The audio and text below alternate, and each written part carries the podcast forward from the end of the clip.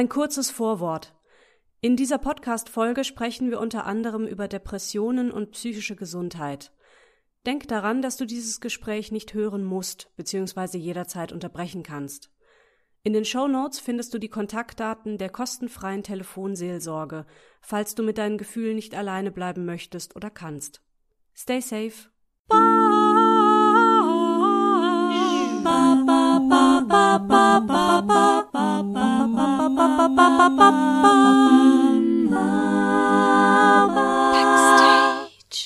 Herzlich willkommen zu Backstage. Mein Name ist Leni Bormann und heute spreche ich mit Stefan Klaus aus Trier. Auf der Theaterbühne, bei Poetry Slams und im Internet tritt er unter dem Namen Don Esteban auf und schreibt eigene Texte und Gedichte, um, wie er selbst sagt, endlich wieder Liebe und Frohsinn in die Herzen der Menschen zu treiben. Hallo Stefan. Hola. Was für ein schönes Vorhaben. ja. Ja. Finde ich auch. Erzähl doch mal was zu Don Esteban und der Volksrepublik Absurdistan. Oh, ja, das ist, also Don Esteban ist, war lange bevor es ein Bühnenpseudonym wurde, halt mein Spitzname. Mhm. So als ein Stefan der 80er muss man sich halt aus Gründen der Diversität etwas einfallen lassen. Sonst ja, drehen sich halt fünf bis zehn Menschen gleichzeitig um, wenn der Name gerufen mhm. wird. Und ähm, ja, die glorreiche Volksrepublik Absurdistan, das startete mal als so ein kleiner Party-Gag. Als äh, ja, einfach eine Persiflage auf die Reichsbürgerbewegung. Und mhm. irgendwann habe ich äh, einen Text dazu formuliert, also so quasi die Verfassung, die äh, im Endeffekt eine Destillation ist aus äh, ja, frö einer fröhlichen Grundethik in Kombination mit der Bergpredigt, sag ich mal. Also die hast du geschrieben, ein, eine. Eine Verfassung, ja. Die ist auch sehr kurz. ja, steht wahrscheinlich als Wichtigste drin, ne?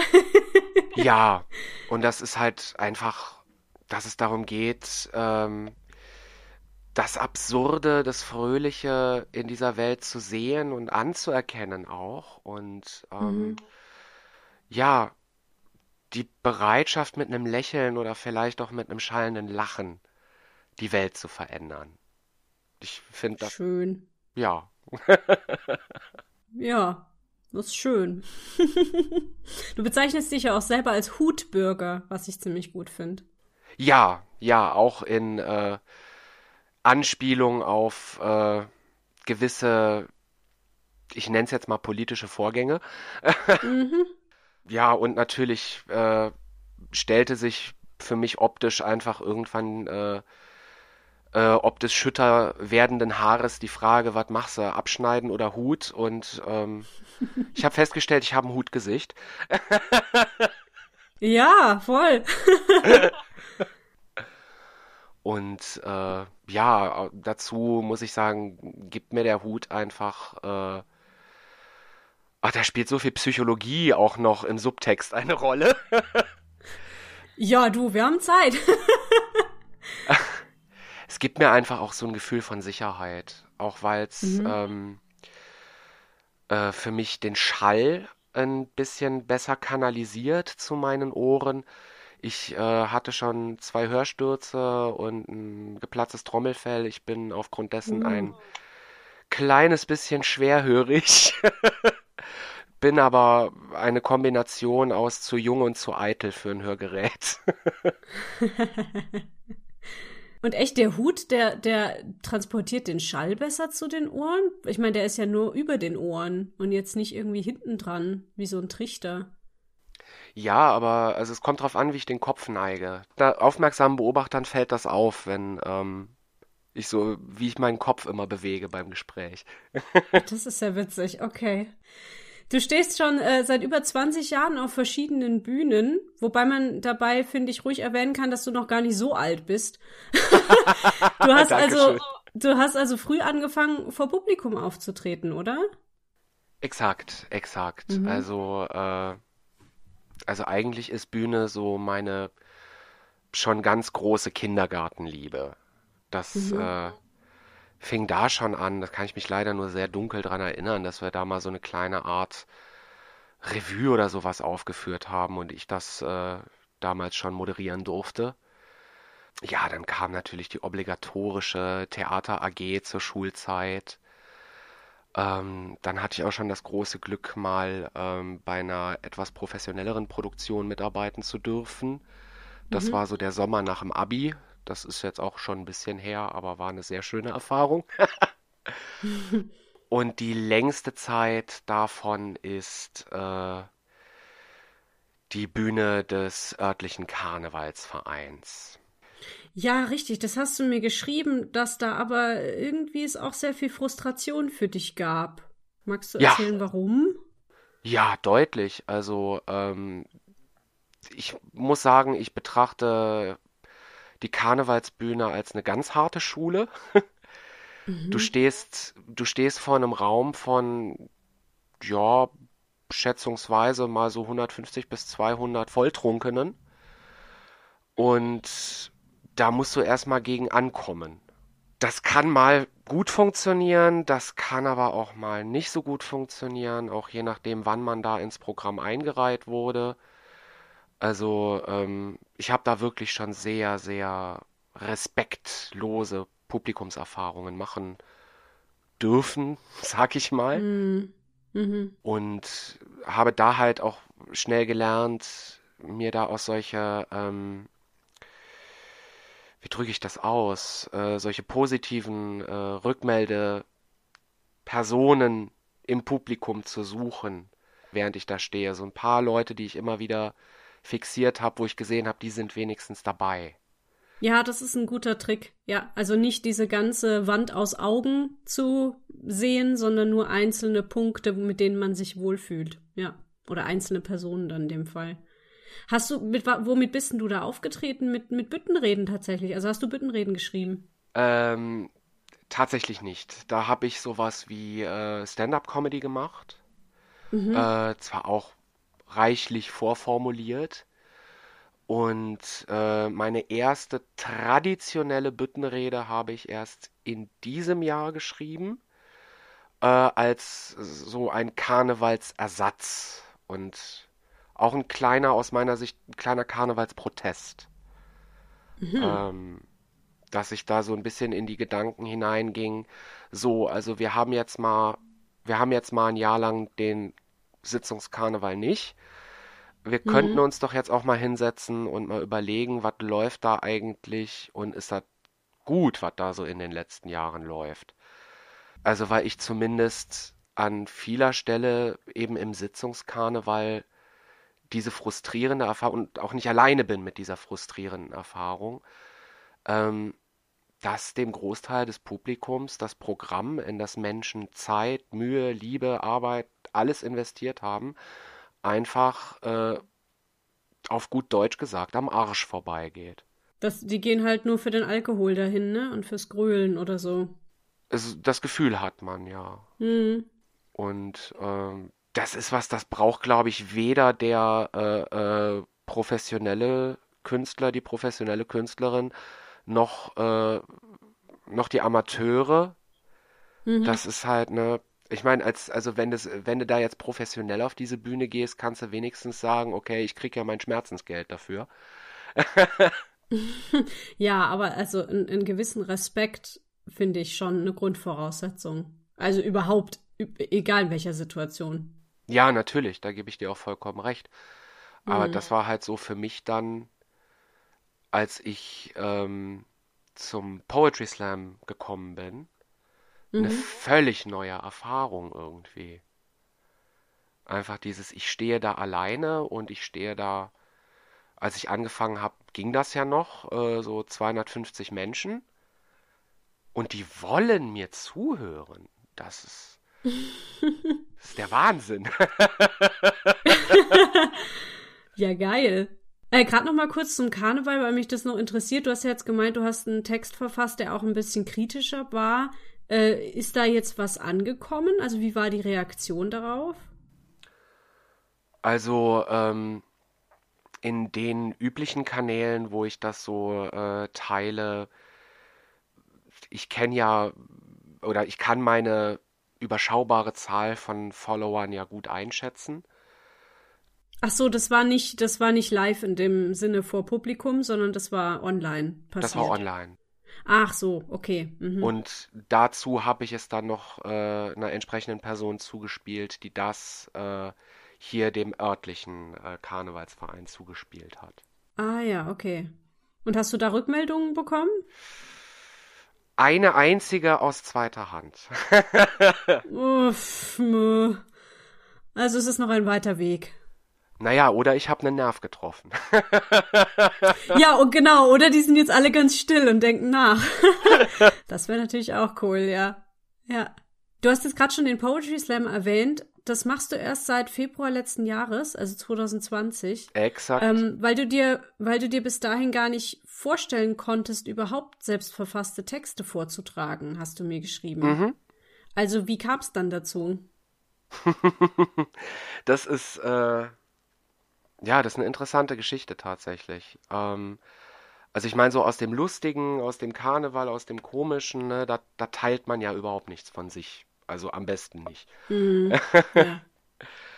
Und ähm, an diese Form des Schreibens, die dann auch zu Poetry Slam geführt hat, hat mich meine ähm, Therapeutin gebracht. Mhm. Das war, ich hatte im Jahr 2019 eigentlich das gesamte Jahr 2019 ähm, war ich gefangen in einer ähm, wirklich sehr massiven Depression. Mhm. Und ähm, als ich dann, als dann so dieser Komplettzusammenbruch kam, also wirklich auch dieser, dieser notwendige Moment, des selber erstmal Realisierens, ich brauche Hilfe, hatte ich auch das große Glück, recht schnell diese Hilfe zu bekommen. Ähm, und zwar haben wir hier ähm, in Trier hat die äh, Telefonseelsorge auch eine Beratungsstelle mit mhm. Therapeuten, die auch frei also Termine vergeben können. Und die dort ansässige Therapeutin hat ähm, bei mir wohl recht schnell geblickt, dass ich mit Worten ganz gut umgehen kann. und hat mich, mhm. hat mich da so quasi zum, zum therapeutischen Schreiben motiviert.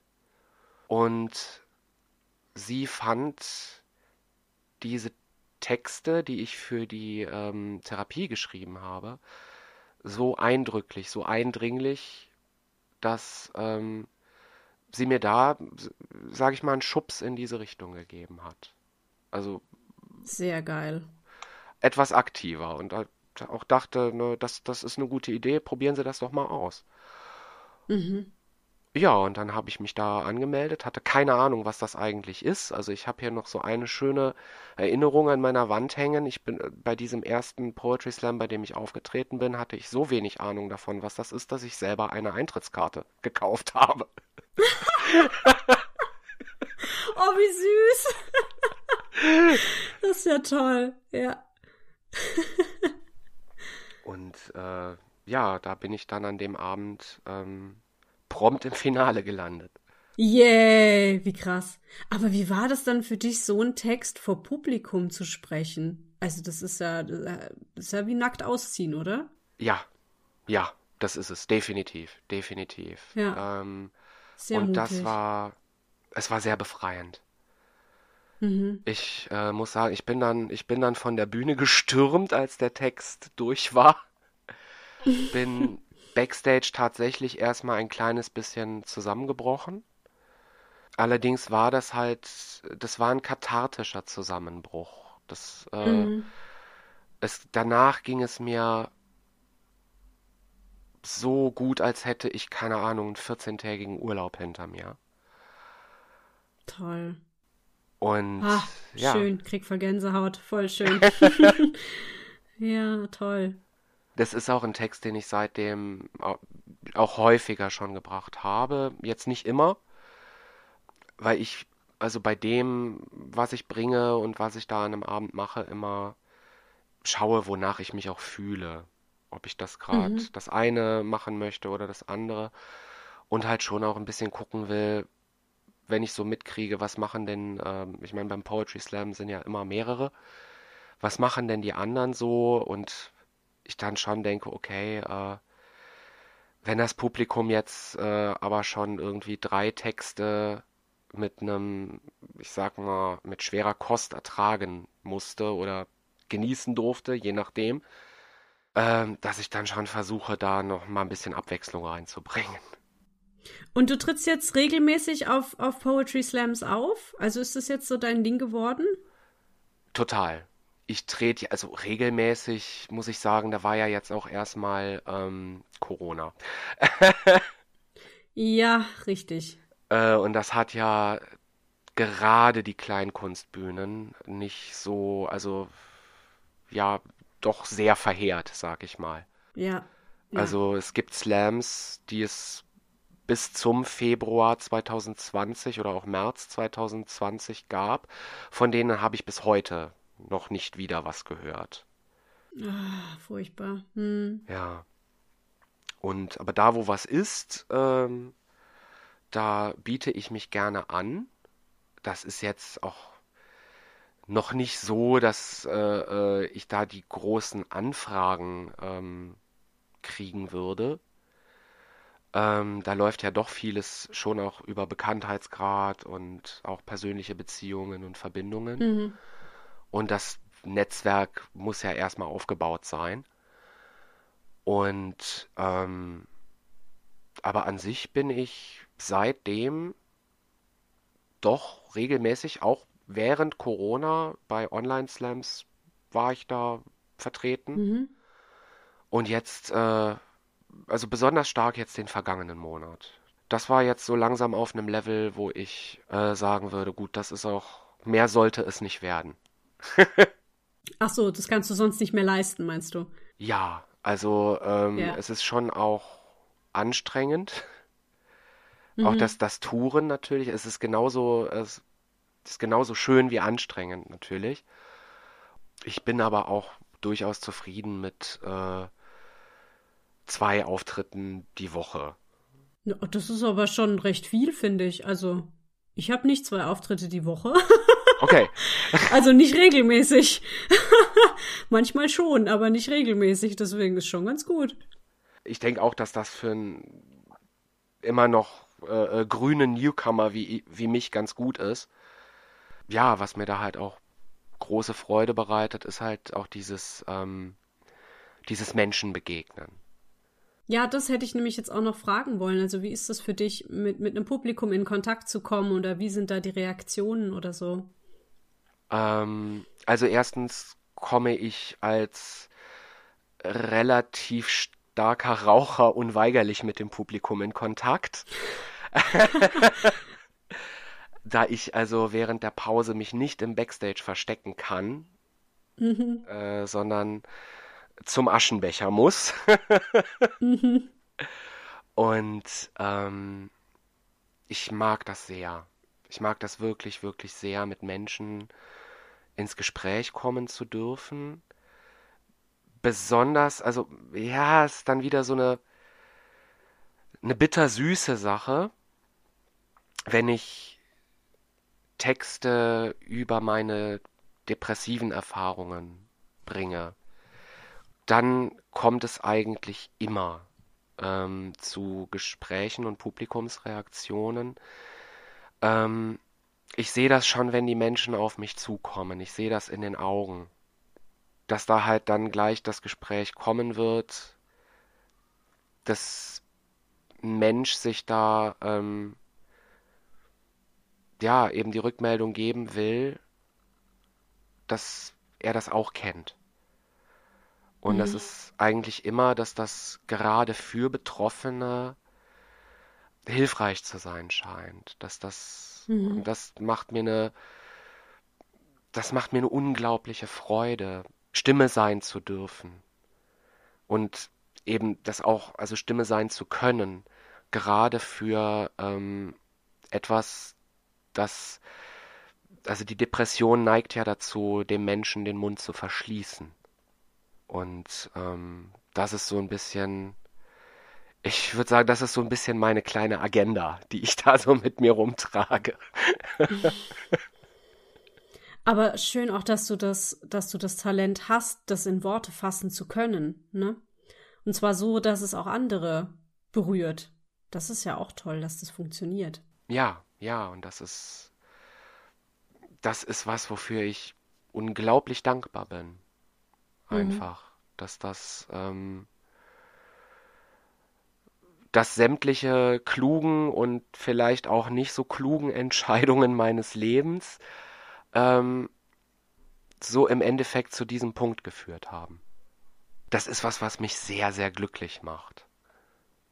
Kannst du beschreiben, wie du Texte schreibst? Ist, also ist das was sehr Fließendes, dass du dich hinsetzt und dann, dann fließt es so aus dir raus oder sitzt du da sehr lange und grübelst über jedes Wort?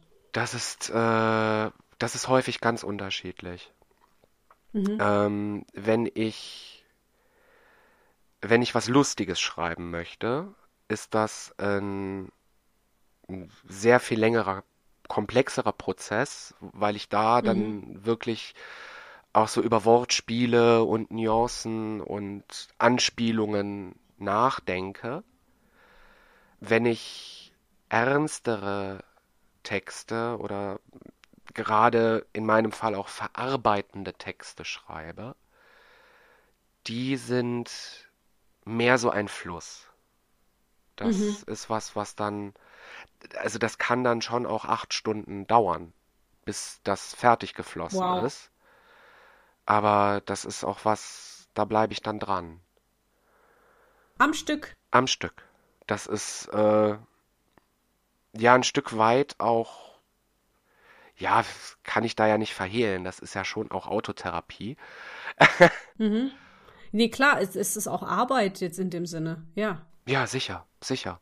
Ja. Und ähm, also gerade die ernsteren, die verarbeitenden Texte, die kommen dann aber auch erstmal auf Seite. Mhm. Dann will ich erstmal gucken, hat dieser Schreibprozess ähm, das mit mir gemacht, was, also was ich will, dass er mit mir macht. Also dieses, durch die Depression ist ja häufig äh, so was Grüblerisches angelegt. Mhm. Und für mich ist da häufig die Erfahrung eben dieses, wenn ich das übers Schreiben verarbeite, dann ist das raus aus meinem Kopf. Dann, mhm. dann grüble ich da nicht mehr wieder und wieder und wieder drüber. Und ja, das ist dann halt erstmal das Gucken, ist das jetzt weg? Mhm. Erstmal aus dem Kopf. Und dann, nach einer Zeit, nehme ich mir den Text nochmal, schaue auch nochmal drüber, schleif an ein paar Stellen. Und natürlich auch häufig dann noch das, äh, ja, für Poetry Slam, also wenn ich denke, der hat Bühnenkapazität. Äh, es ist jetzt, ich schreibe erstmal für mich selber, also so diese ernsten verarbeitenden Sachen. Mhm. Und wenn ich dann das Gefühl habe, der hat Bühnenkapazität, dann ähm, sch schleife ich da noch so ein bisschen dran rum, kürze. Das ist ja häufig auch für Poetry Slam notwendig, weil sechs Minuten ist halt das Zeitlimit. Ah ja, ja. Äh, mehr will keiner hören.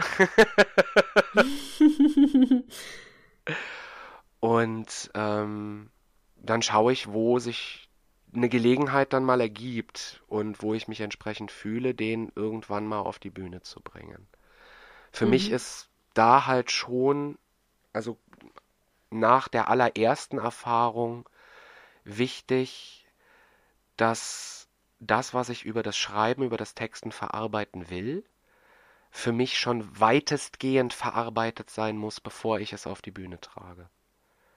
Ähm, alles andere würde ich als ähm, ich würde es als unfair gegenüber dem äh, Publikum betrachten, dass die da, ohne sich da willentlich drauf eingelassen zu haben, meine Therapeuten spielen zu sollen. Ja. Sondern das ist eher was, wenn ich das teile oder bereit bin, das zu teilen, wo ich dann halt auch sagen kann, ja, aber ich komme da auch klar mit jetzt. Ne? Mhm.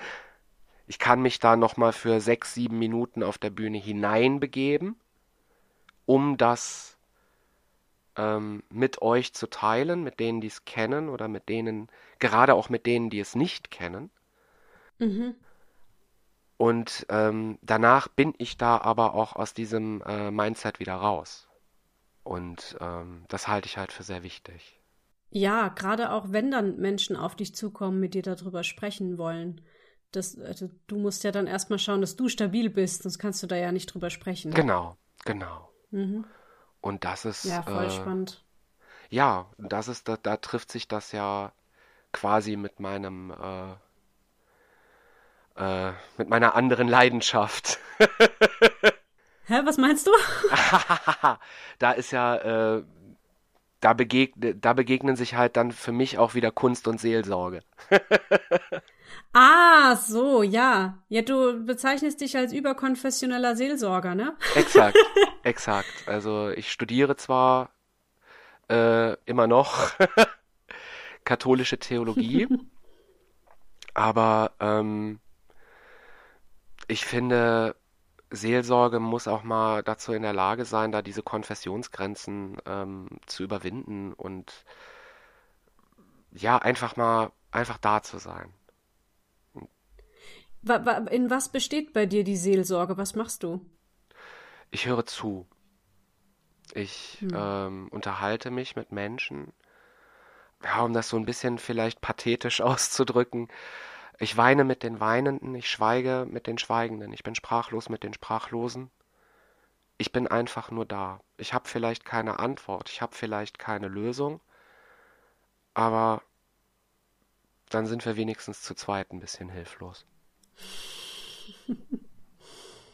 Das ist sehr schön. Ich muss gerade an Momo denken von Michael Ende, die so gut zuhören kann, dass die Zuhörenden plötzlich auf neue Ideen kommen. Ja. Nicht die Zuhörenden, die, denen sie zugehört hat, dass die dann auf neue Ideen kommen, weil sie so gut zugehört hat, ja. Ja, das ist, das mhm. ist ja mhm. auch durchaus häufig der Fall. Wenn Menschen zugehört wird, kommen sie ja ins Reden und über dieses Reden ähm, kleiden sie ja Dinge in Worte, sie benennen Dinge, die sie vielleicht vorher so gar nicht benannt haben. Und das, ja. das macht ja wieder was mit dem Gehirn, das macht wieder was mit den Gedanken. Und ähm, so habe ich persönlich auch gute therapeutische Begleitung erlebt. Mhm. Da saß mir kein Mensch gegenüber, der mir irgendwelche Antworten gegeben hätte, aber Fragen, mhm. Fragen gestellt. Und ähm, ja, und einfach zugehört. Genau, ja. genau. Mhm. Und das ist was, ähm, das, das verschenke ich ganz gern. Das ist sehr schön, ja. Hast du denn irgendwie, das klingt jetzt super lame, aber hast du irgendeinen Plan mit deinem Studium oder ist das jetzt einfach aktuell dein Status und du guckst halt mal, wo es hingeht? Ja, ich glaube, so könnte man das nennen. Als ich ins Studium gegangen bin, hatte ich noch äh, einen Plan. Aber ähm, ich finde, ich finde, es zeugt auch von einer guten Auseinandersetzung mit dem eigenen Studienfach, wenn man den zwischenzeitlich irgendwann mal verliert.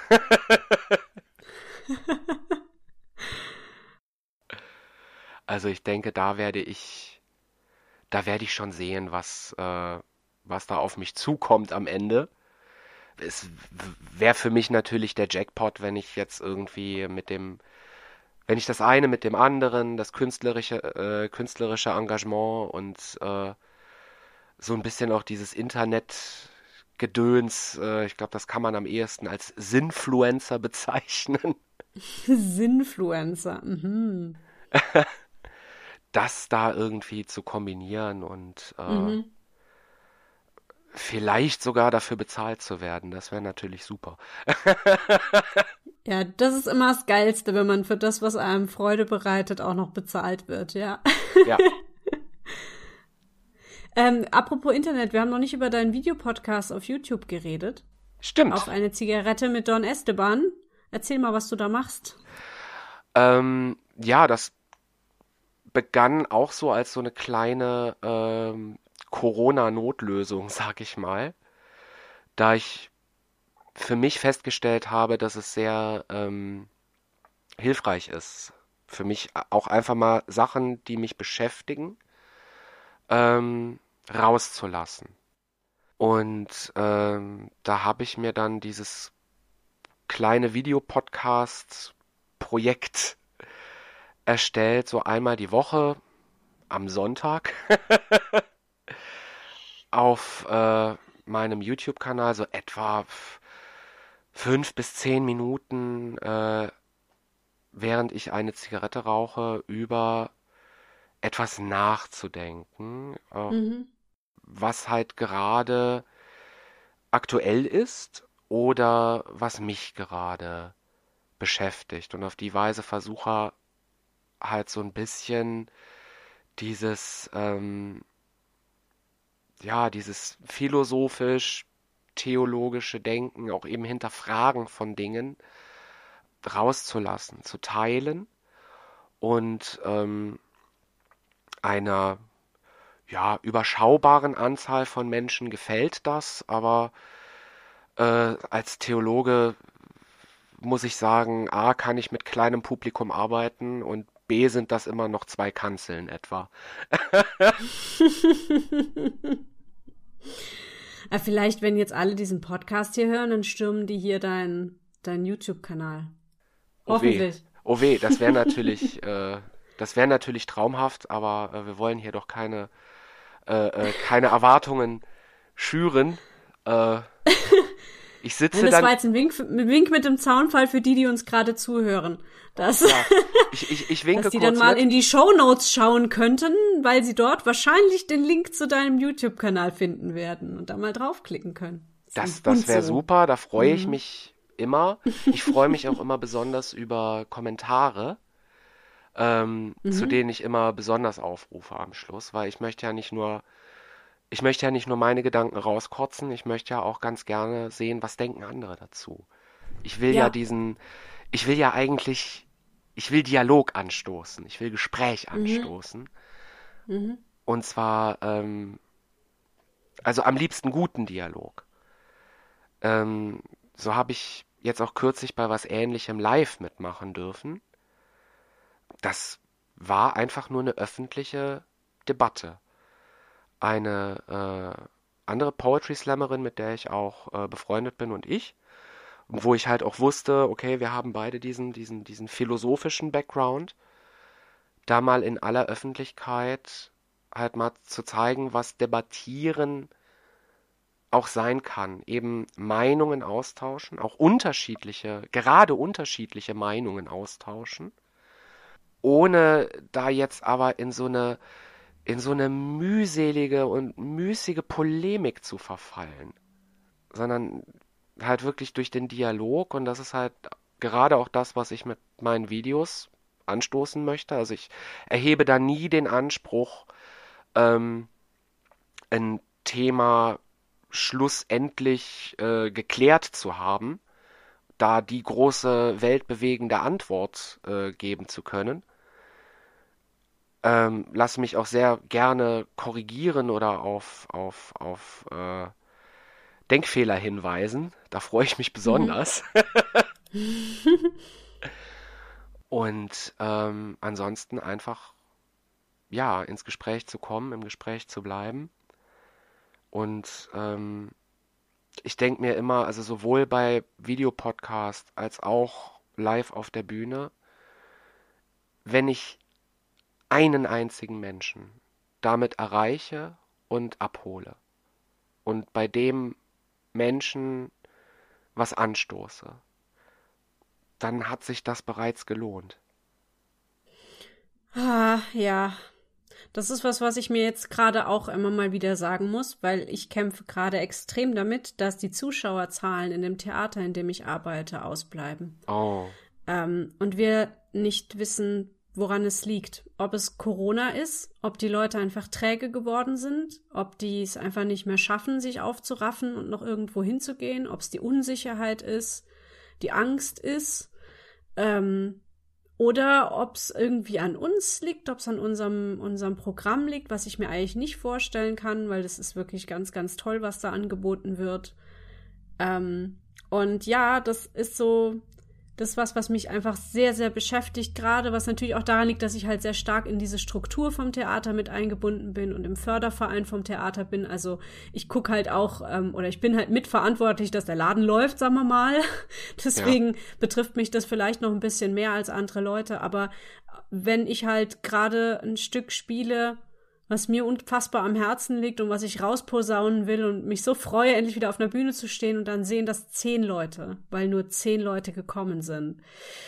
Ah, und dann muss ich auch irgendwie mich wieder erinnern, wofür ich das wirklich mache und, ähm, und mich daran erfreuen an der Stimmung, die danach im Foyer herrscht, auch mit zehn Leuten. Ähm, ja weil dann Leute auf mich zukommen und ich merke, da ist was angetippt worden und angerührt worden und die Leute gehen so auf darin, endlich wieder sowas zu spüren und in Kommunikation mit anderen Menschen zu kommen und so. Und ja. ja, aber für mich ist es manchmal ein bisschen schwierig, mich daran zu erinnern, dass es nicht die große Masse sein muss, unbedingt. Ich habe. Es sei denn, es geht halt ums Finanzielle, ja. Klar ich habe jetzt auch, äh, ich habe jetzt auch nicht behauptet, dass das meiner persönlichen Eitelkeit immer leicht fällt. ich meine, ja, ich weiß nicht, ob das mit Eitelkeit zu tun hat, auch einfach mit einer Wertschätzung. Man steckt ja wahnsinnig viel Arbeit in so ein Projekt, egal was es jetzt ist. Und dann möchte man doch irgendwie, dass das auch gesehen wird und wertgeschätzt wird. So. Natürlich. Und wenn dann halt fünf Hansel vor dir stehen, die sich aufraffen konnten, ist das halt irgendwie ein blödes Gefühl so für einen. Ja, Ja. total, total. Gerade, gerade wenn ja auch äh, äh, im Theater viele, also wenn da mehr Menschen auf der Bühne stehen als im Publikum sitzen. Ja, gut, dann spielen wir nicht. Ach so, okay, okay. Also bei zwei, bei zwei Personenstücken und ein Personenstücken, da müssen dann schon mal ein paar Leute im Publikum sitzen. Ah, okay. Ja. Aber das ist, äh, das ist eine Beobachtung, die man, glaube ich, gerade im, in der Kultur und auch in der, in der Unterhaltungsbranche, fürchte ich, überall macht gerade. Ja, ja, ich höre es viel, ja. Also es gibt bestimmte Theater im Umkreis, da läuft es irgendwie, aber es gibt auch genügend Einrichtungen, die kämpfen genauso und Open-Air-Konzerte, die nicht voll werden und Kinos, die leer bleiben. Also ja, irgendwie hatte ich mir vor, ich weiß nicht, sechs Monaten noch vorgestellt, wenn wir das alles wieder dürfen, dann strömen die Leute raus, aber das tun sie halt nicht. Ja. Ja, leider nicht. Deswegen hier kleine, mhm. kleine Aufforderung, Leute. Geht ins Theater. Mhm. Geht, geht zu Konzerten, geht zu Kleinkunstbühnen. Wir dürfen Gerade das wenn wieder. Wenn ihr geimpft seid, euch geht's gut, da passiert nichts. Genau, ihr dürft das wieder. Ihr seid frei. Ja. ja. ihr seid frei. Erhebt euch von euren Sofas. Ja, genau. Ja. Wir wollen euch endlich wiedersehen. ja, schon. Ja, weil wie gesagt, die, die da sind, da ist eine solche Dankbarkeit und, und so viel Herzlichkeit, das ist so schön. Also ich, ich weiß, dass, dass wir das brauchen. Also ich, ähm, ja. Ja, das steht außer, das steht ja. außer Zweifel, dass das äh, entgegen anderslautenden äh, Aussagen, die ich hier nicht zitiere, das ist unverzichtbar. Ja. Kunst, Kultur, das ist das ist unverzichtbar und das ist ja auch, ähm, es ist ja auch ganz anders als ähm, beispielsweise so, so, so Filmmedium und sowas. Also sowohl auf der Theaterbühne als auch äh, äh halt so in den Kleinkunstbühnen, auch bei Konzerten. Das ist ja, das ist ja alles keine Einbahnstraße. Das ist ja, ähm, da, da, da steht nicht einfach jemand äh, äh, auf der Bühne, dem das egal ist, ob äh, äh, der Saal leer ist oder gefüllt. Das ist ja, das ist ja ein Spiel von Energie, das da ja auch äh, äh, stattfindet. Und das Publikum ist, ist ja nicht nur bloßes, äh, bloßes Pub also ne, bloßer stummer Zuschauer, sondern Teil dessen mhm. eigentlich. Mhm also zumindest mache ich ganz gern die Erfahrung, dass halt so ein, eine gute Publikumsenergie, eine gute Raumenergie, das merkst du sofort an der Performance, die auf der Bühne stattfindet. Ja, weil es immer eine Kommunikation ist. Ja. Ja. Ja. Mhm. ja. Ich wollte noch fragen, du hattest mir geschrieben, dass du bei einem Hörspielprojekt mitgewirkt hast und da wäre ich einfach neugierig, was das war. Haha, ja, das äh, wird jetzt wohl auch bald rauskommen. Wir haben jetzt die, die, die Tondateien alles gesammelt. Das wurde, äh, das haben wir auch so äh, privat über, ich sag mal, Zoom und entsprechende Aufnahmegeräte äh, aufgenommen und das wird dann noch geschnitten. Das war ein äh, Projekt von so, ich sag mal, mittlerweile über Deutschland verteilten Restbeständen einer ehemaligen äh, Theatergruppe aus Trier, namentlich von Kreuz und Quer. Und ähm, das war ein wunderschöner Krimi, der da auf ein Hörspiel umgeschrieben wurde. Ich habe den genauen ich habe jetzt nur den Arbeitstitel im Kopf und der klingt ein bisschen zu martialisch. okay. Aber äh, ja, das ist halt so wirklich so im Stile, im Stile der, der klassischen Hörspiele. Ähm, führen wir da quasi einen Krimi, der in den 1920er Jahren spielt, auf. Und ähm, da darf ich äh, einen einen alten, bärbeißigen äh, äh, Kommissar sprechen. Cool.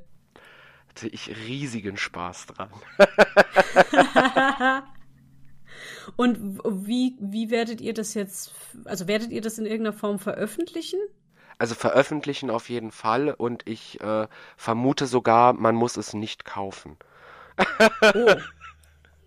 Wird das frei irgendwo verfügbar sein oder so? Ich vermute mal. Also alles mhm. andere. Also ich wäre überrascht. Ich habe noch nie irgendwas von Geld gehört bei diesem Projekt. Das sind ja meine Liebsten. Was hast du sonst so für, für Auftritte oder, oder Projekte gerade am Start? Ist was in Planung? Ja, ja, tatsächlich. Ähm, darf ich äh, schon. Oh, das ist jetzt schwierig. Äh, ich weiß ja gar nicht, wann das hier ausgestrahlt wird, denn. Äh, ja, ich auch noch nicht.